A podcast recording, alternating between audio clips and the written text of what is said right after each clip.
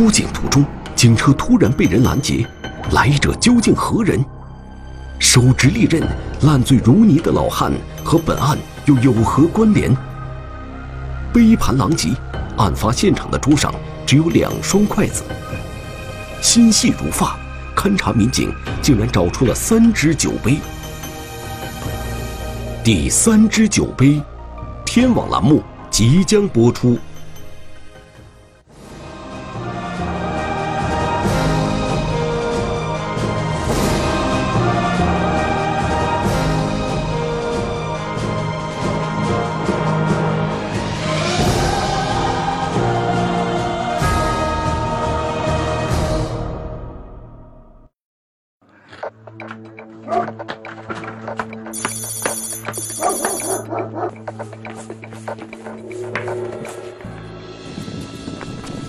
二零一八年二月二十五日深夜，一个身影闯进了河北省故城县某村村民苏老三的家门。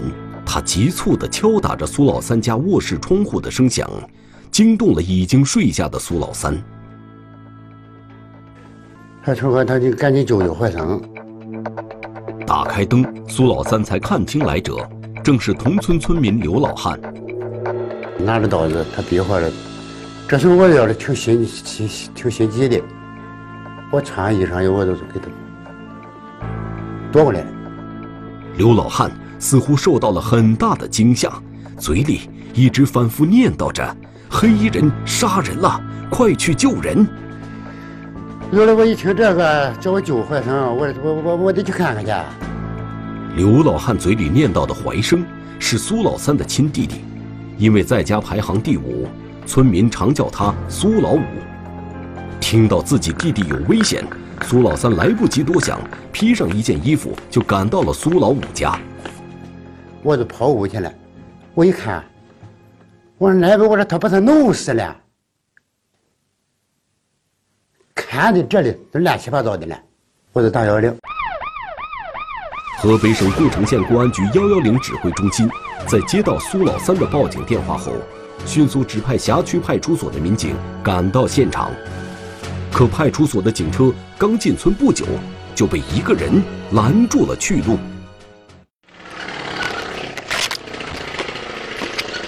你报警打电话，电话。我们派出所的民警刚到达现场的时候，一进村子，这个就发现一个这个，呃，老头吧，就倒在了那个车前边五六米的地方。然后我们民警那个就下车对这个老头进行这个询问。你起来，我跟你说，起来说。可是无论民警如何询问，躺在警车前的人都没有任何回应。然后发现这个老头是喝多喝了很多酒，然后这个神志不太清醒，就是手里一个手拿着剪刀，一个手拿着一把那个刀子吧。此人究竟是谁？他为何会挡在警车前面？他手上的刀子和剪子又是怎么回事呢？没过多久，苏老三便骑着电动车匆匆赶来。谁报的警啊？我。怎么回事？那那一个，哪一个俺俺俺兄弟啊，已经死了。有有人打打电话了吗？打了打了。还有谁吗？这谁就是他？嗯。他什么？他叫刘国水。哪里的人是？我拿剪子了。哪哪里个？俺村俺村这家。躺在地上的人正是去苏老三家报信的刘老汉，他刚才还好好的，这个时候躺在警车前面，又是怎么回事？他拿刀子上我家去，拿刀子拿拿这个，拿刀子。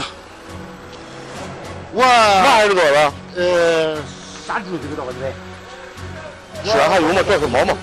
这是毛毛？你起来。你叫啥？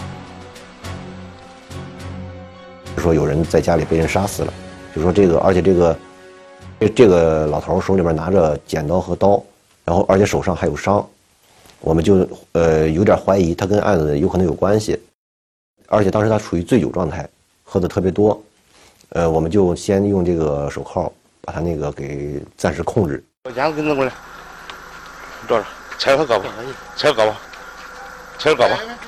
没事，切着胳膊，他刚刚到这儿，嘴里有吗？你叫啥？他得给我家拿到这儿，我给你这儿。不动不动啊！他烧完了要去了。嗯。警方将刘老汉手里的凶器夺下，只派一名民警留下来看护此人，其余民警继续赶往案发现场。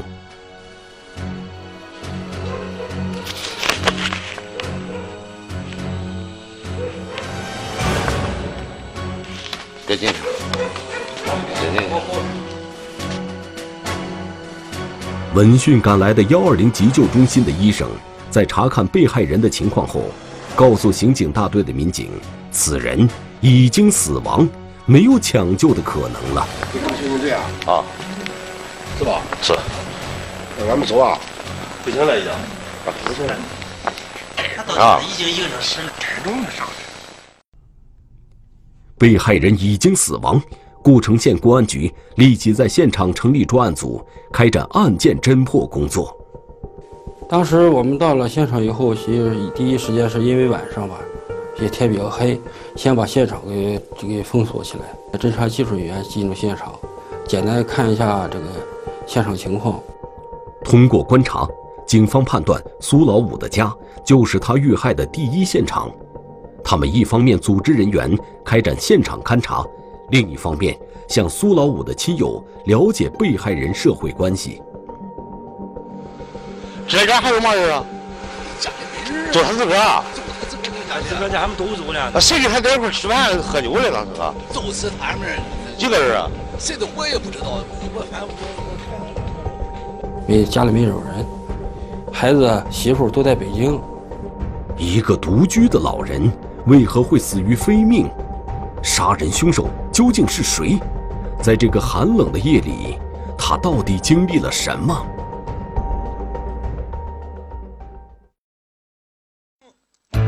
醉酒老汉大撒酒疯，念出神秘黑衣人。我猜我跑了，我上家，我上搁那喊人。老汉口中的神秘凶手，案发之后踪影皆无。残留的酒局，蹊跷的第三只酒杯，凶手究竟是谁？第三只酒杯，天网栏目正在播出。苏老五已经死亡，所以那个跑到苏老三家里报信的刘老汉，应该比其他人都更加清楚当时到底发生了什么。可是，让警方感到头疼的是，这个至关重要的知情者，此时正在街上跟民警耍酒疯呢。你别动，别动，你等会儿动，不说，我会儿，行吧？你等会儿，你别动，你别动，你别动，别说，待会儿，待会儿，你等会儿动。那把老子报的警，老子叫他们喊的。毛病，他们把我东西拿走了以后，那是我杀的呀。谁杀他？你不说这看是杀了吧？我杀了。你杀了。你看谁杀他了？我看你杀了。你不一身酒气的刘老汉，精神十分亢奋，说话也颠三倒四。别别别别别别，怎么了？兄弟，那我这弄了一身，啊，一会我不能干。你你保证你叫嘛？我这流口水啊！一一会儿把他说的，你别着急，别着急。我不能干，我得看俺兄弟去。行。俺兄弟给我干办活。我猜我跑了，我上他家，我上哥那这喊人，我赶紧了，他们出事了。俺这个兄弟死的不明不白，我就叫他喊冤。怎么了？不明不白。俺兄弟死了。怎么死了？我知怎么死了。你不是待会儿你带到他家来啊？我在他家来，我跑这边又喊的人。啊，怎么死的呗？就是有有人打他。谁打他了？我知道谁啊？我认得我还不知道。哦，我就窜出来了。行了，一会儿慢慢我说。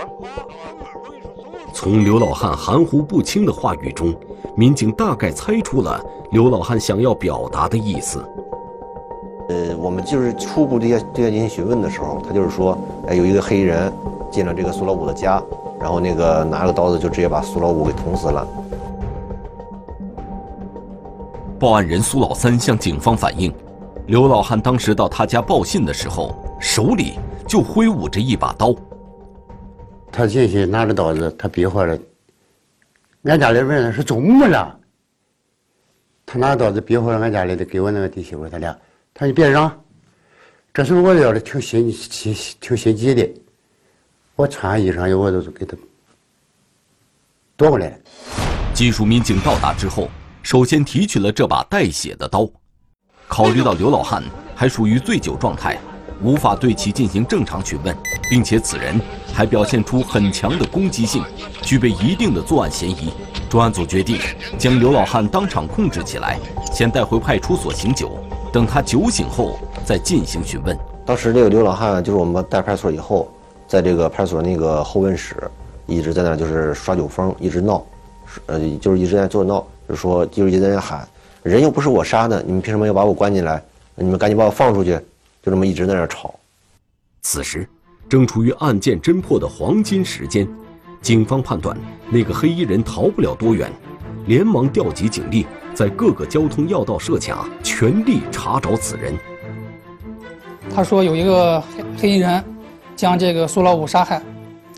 嗯、根据他的这个证这这这个询问，我们也做了一些工作，就是说这个对这个他们村儿这个村口的监控，还有胡同口的监控进行了调取，也是进行了研研判，嗯、没有发现可疑的黑衣人。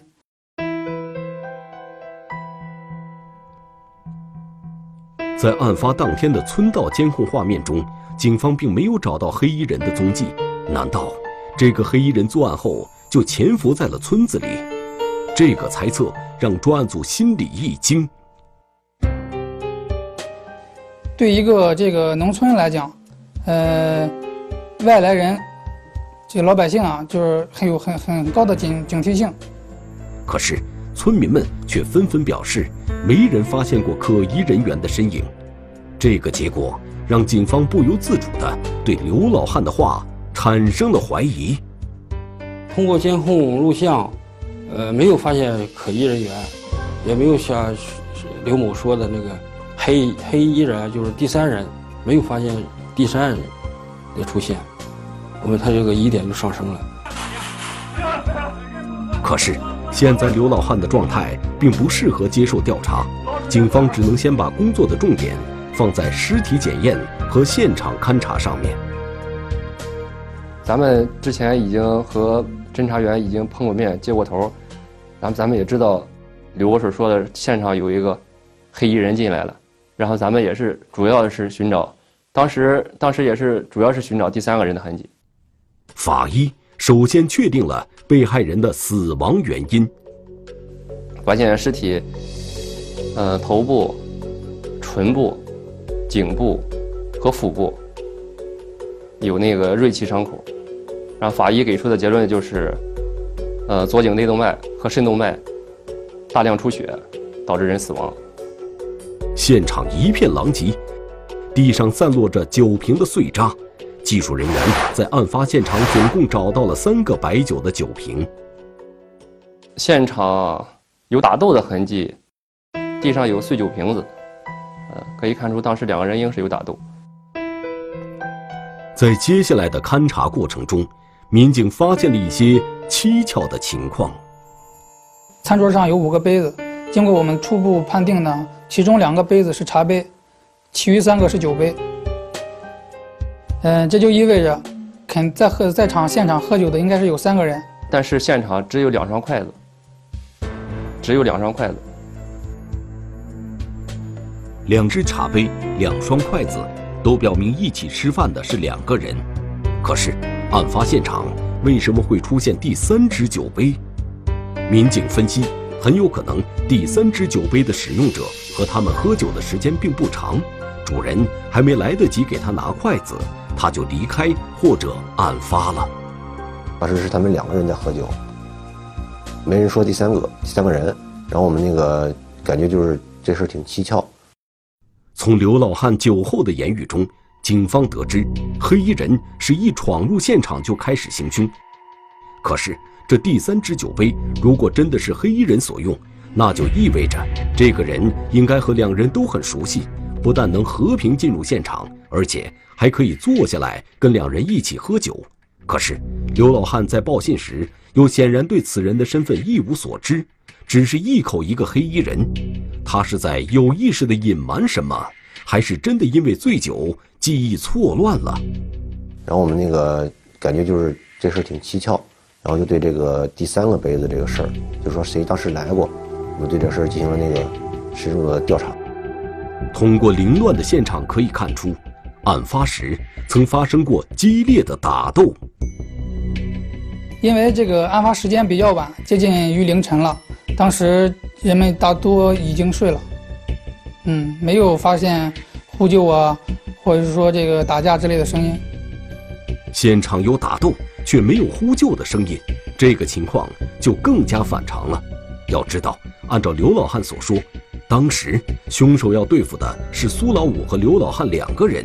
就算苏老五被突然袭击没能发出声音，可是刘老汉为什么也没有出声呼救？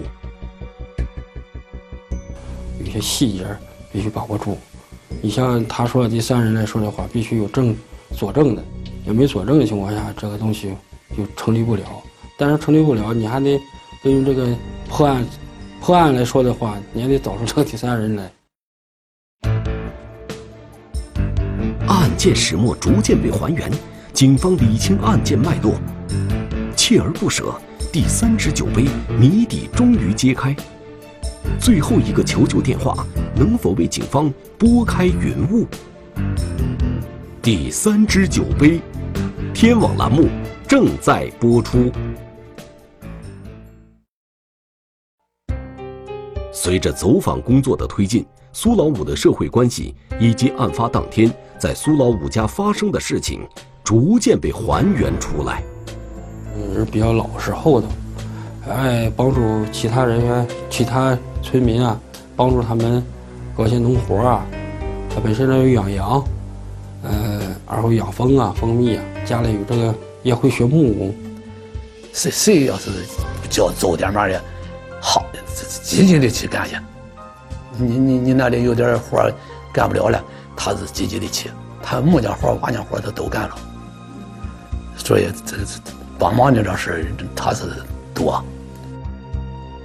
因为有些手艺，村里人常找苏老五帮忙做些木工活。案发当天，苏老五就在家中帮刘老汉做木工活。苏老大他的意思是，上午他到那儿去的时候，就是这个，呃，刘老汉。就是拿着一些木头，在这个苏老五家，让苏老五帮他那个帮他做木工活，给他铺木方。苏老大说，因为苏老五是家中最小的一个弟弟，老婆孩子又都在外地，不放心弟弟的苏老大，经常会到苏老五家中去看看。有一个人上那去，我上那里去的时候吧，他在那里打一个转悠。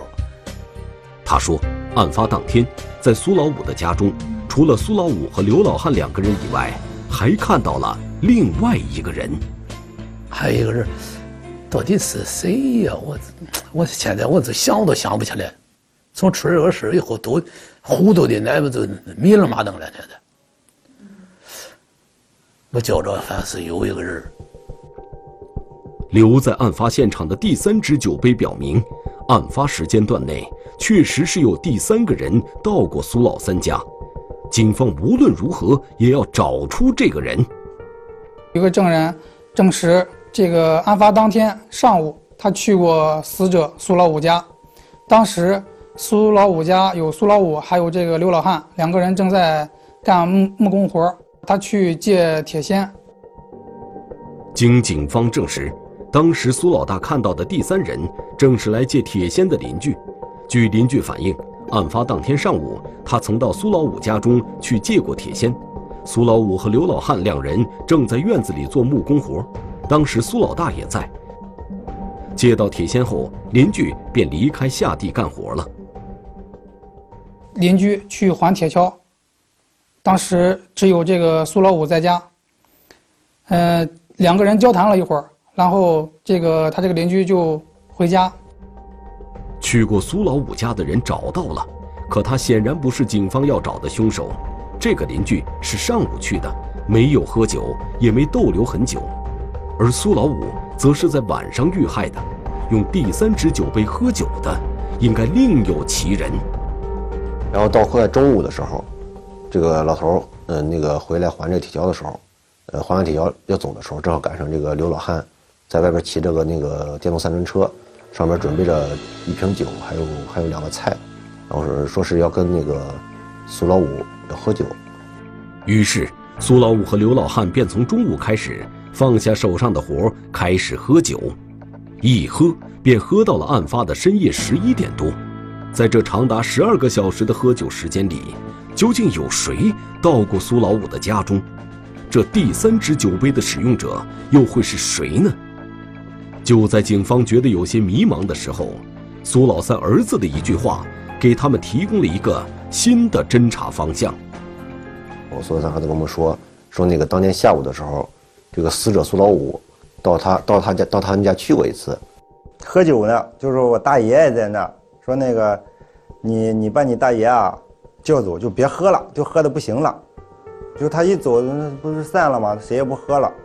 那时候五六点钟，他说：“我说我怎么叫啊？我说你还没办法，我我怎么有办法啊？”侄子所反映的这个情况，在对苏老五妻子的问询中也得到了印证。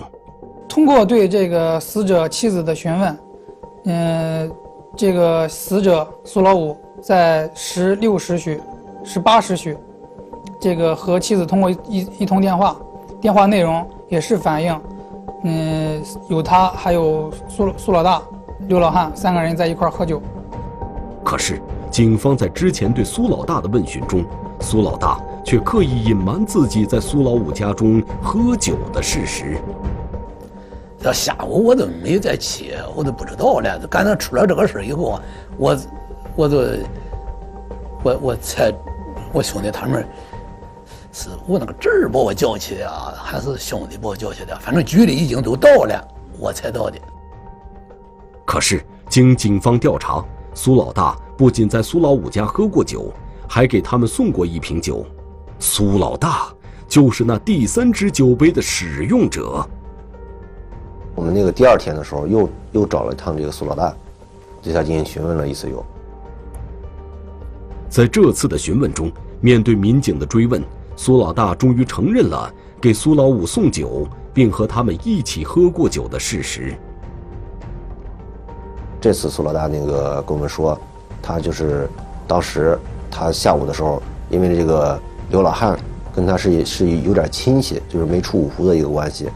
然后这个呃呃，他看见这个刘老汉跟这个苏老五在一块喝酒，过去给他俩给他俩送了一瓶酒。呃，然后这个送酒以后吧。然后他就坐那儿，坐那儿喝了这么一两杯白酒吧，不到二三两吧。据苏老大交代，他在现场只喝了一杯酒，并没有动桌上的菜，这与警方之前掌握的现场有三只酒杯却只有两双筷子的情况吻合。通过进一步侦查，民警发现苏老大并没有作案时间和作案动机，基本可以排除作案的可能。可是，他又为什么要对警方有所隐瞒呢？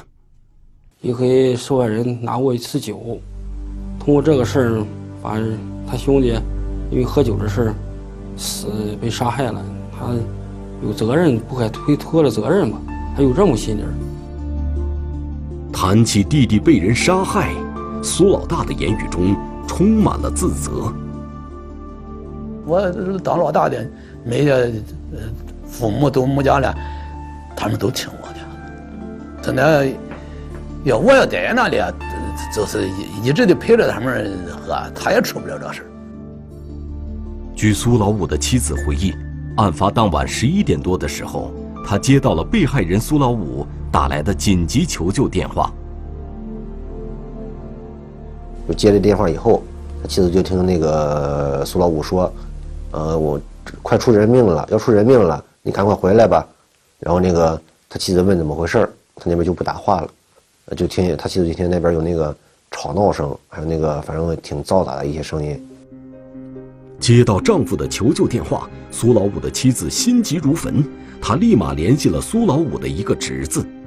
呃，他妻子就赶紧挂了电话，给这个给这个苏老五的一个侄子打了个电话，说你赶紧到家去看看，看看看看你这个你大爷怎么样了。他这个侄子说啊，我在现在在地里浇着地呢，我浇完地我马上就回去。然而，还没等侄子赶到苏老五家中查看，苏老五就已经遇害了。苏老五打出的这个电话，让案情更加扑朔迷离。他既然有机会拨打电话求救，那就说明事情还没发展到万分紧急的程度。可是，他又在电话里直言不讳地告诉妻子要出人命了，这又表明他已经预料到事件发展的严重程度。酒醒后的老汉如何与警方正面交锋？一趟血足迹，助警方锁定真凶。细致入微的现场勘查，使得案件真相大白。第三支酒杯，天网栏目正在播出。作为案发时唯一的知情人，刘老汉当天晚上滞留在派出所，闹腾了一晚上，有点耍酒疯吧，有点那可能有点那个装装疯卖傻那种感觉，就是一直在骂咱们民警，说，啊你你为什么要把我关在这儿了？然后还有那一些那个不堪入目、不堪入耳的一些话，嗯，一直在在辱骂我们民警。第二天，刘老汉的酒终于醒了，他究竟会如何讲述当晚发生的一切呢？黑大胡子进了个人以后，他他没没他打我以后，也没看清以后，看他弄刀子捂着以后，就捂着当时以后，他那么一捂着，我都抓住刀子了以后，抓住刀子了以后，好像他踹他一脚没脚，我闹不清楚，把刀夺过来了，夺过来以后我都我都上外跑，我说我我去就叫人去，就说上他山坡上去了。谈起黑衣人，刘老汉依然言之凿凿。可每当民警追问到有关黑衣人的细节问题，刘老汉的回答总是闪烁其词。穿的嘛，穿的嘛。这咱弄不清，我看着那黑大胡子以后，弄不清穿什么衣裳。说嘛话，大家说嘛话。你看这个人是，这是多大岁数？哎呀，这么大岁数以后，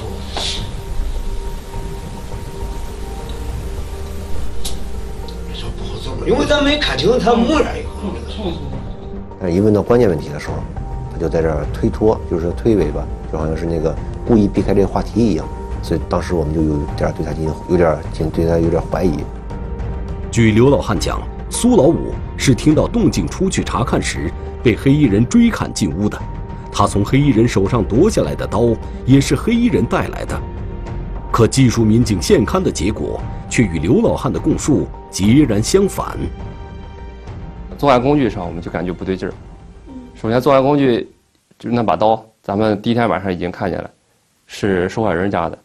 完了以后，还有一个绿色的凳子，凳子也是受害人家的。没有第三者的脚印，是吧？没有第三者留下了一些个，呃，证明有第三者的这个出现的这种痕迹物物证一类的。种种迹象表明，刘老汉所说的黑衣人根本就不存在，他才是本案作案嫌疑最大的人。在苏老五家厨房里，一串醒目的血足迹再次印证了民警的推断。嫌疑人好像就是给人感觉就是嫌疑人知道这把刀放哪儿一样，就直接就走过来拿刀。然后我们越看现场，就感觉疑问疑问越大。这案板上的刀，这个地方一会儿又有新闻照片，有来回的呈他的血足迹，而且血足迹咱已经做鉴定了，就是嫌疑人他的是同种类的血，但是因为现场血特别多，他把这不挨地儿地方都血染了，说明他的现场有大面积的移动。通过足迹的比对，警方确定这一串血脚印正是刘老汉所留，他的作案嫌疑进一步上升。因为现场血足迹只有一种，就是那方块状的，然后和嫌疑人流过和流过水的足迹进行鉴定，呃，发现他们是同一类的，做的是同类种属鉴定。根据现场勘查发现的各条线索，警方重建了整个案发现场，还原作案的全部过程。尸体从下边，这是尸体头顶上的那个椅子。受害人的头顶上有这个椅子，嫌疑人拿着椅子，拿拿着凳子砸砸这个受害人头的时候，然后砸到这个椅子上了，造成这种痕迹。凶手与苏老五发生冲突后厮打起来，当苏老五被推倒在地上，头部受到了钝器的击打。尸体头顶上就有一张椅子，椅子边上有绿色的附着物，然后和那个作案工具那把绿色的凳子正好相符。椅子上的打击痕迹就是凳子留下来的。应该是抄先抄酒瓶，炒酒瓶上打了以后把酒瓶打碎了，以后拿椅子打的，拿完椅子打了以后他才上来，那时候已经是出血了。因为这时候你看他血迹比较浓，脚底下沾都是血。因为现场有大量的血迹，但是受害人的鞋底是干净的，只有灰尘，就说明他受伤倒地以后，一直到死亡他没有动过。被害人苏老五在头部受到打击后便再也没有爬起来，期间嫌疑人应该有过暂时的离开，警方判断是去厨房拿刀了。用凳子打击受害人的头部，造成受害人昏迷。呃，刘国水又去最东头屋案板上拿了刀，回来又坐在死者的腿上，然后对他腹部进行刺切。咱们后来分析就这么个作案过程。案发当晚，刘老汉穿的红色外套和裤子沾满血迹。第二天，民警找到刘老汉的衣物给他换上，随后。技术人员对案发当晚刘老汉所穿的衣物进行了检验。刘国水身上的血主要是集中在他那个腿脚上，就是裤子裤子最下边。刘国水的鞋足弓区血迹特别多，一般人的足弓区是不沾地的，而且刘国水当时穿的鞋还有一点点跟儿，他的裤腿上的血迹，呃，正好符合低位打击喷溅血的那种那种痕迹。最后做出检验鉴定，都是死者的血。随后，在凶手用来行凶的绿色板凳、尖刀以及苏老五的手机上，都检测出了刘老汉的生物检材。在大量的证据面前，刘老汉的心理防线彻底被击破。说了呗，根本没人是俺俩打起好，行，不用，呃，慢点，过腿，对，慢点是俺俩，俺俩打。对，因为俺我其实我跟你说吧，也闹不清，因为因为嘛打的。他最后是，嗯，经受不住这个心理压力，自己这个心理就有点崩溃了，然后就承认了，说自己因为这个，因为这个，嗯，跟他喝多了酒，然后发生口角，然后进而进而引发的一个冲突，然后他那个，嗯，是用那个凳子还有那个刀子，将这个刘老汉给叫这个苏老五给杀死了。那么，白天还好好在一起干活的老哥俩，为何晚上却闹得不可开交，动手打了起来呢？令警方感到诧异的是，对于这起案件的起因，酒醒之后的刘老汉竟然表示，连他自己也想不起来了。呃，其实我现在我跟你说哟，是是俺俩打起来的，因为嘛打的，喝多了，就是喝多了真记不清了。他们之间没有矛盾。我们就来说的话，包括对这个村里的村民调查，呃，对他们亲属调查，他们之间平常没有，不是经常来往，也没有是很，也没有什么，也产生不了什么的大的矛盾，也没有什么矛盾，就是一种喝酒激情。杀害苏老五之后，刘老汉的酒其实已经醒了一小半他也意识到事情有些不妙，索性借着酒劲儿跑到苏老三家里，捏造出一个所谓的黑衣人，试图以此来掩盖自己的罪行。可是没想到天网恢恢，疏而不漏，警方通过缜密的现场勘查，找到关键证据，还原案发过程，从而戳穿了他的伪装，最终将其绳之以法。酒少喝。增进感情、强身健体的，但是这个酒量一定要控制，不要喝的那个失去理智了。如果他们两个要喝这么多酒的话，这个事肯定是不会发生的，因为两个人平时关系都比较好。如果没有这顿从中午一直喝到深夜的酒局，或许这对老哥俩不会因为醉酒而失去理智，悲剧也不会发生。两个家庭也不会因为这场酒局而变得支离破碎。这起案件为大家敲响了警钟：适度饮酒，切勿贪杯。中华人民共和国公安部 A 级通缉令：张世刚，男，一九七二年九月十一日出生，户籍地山西省汾阳市阳城乡董家庄村北门街一百零二号，身份证号码幺四二三二幺一九七二零九幺幺三幺幺四。该男子为重大文物犯罪在逃人员，公安机关希望社会各界和广大人民群众提供有关线索，发现有关情况，请及时拨打幺幺零报警。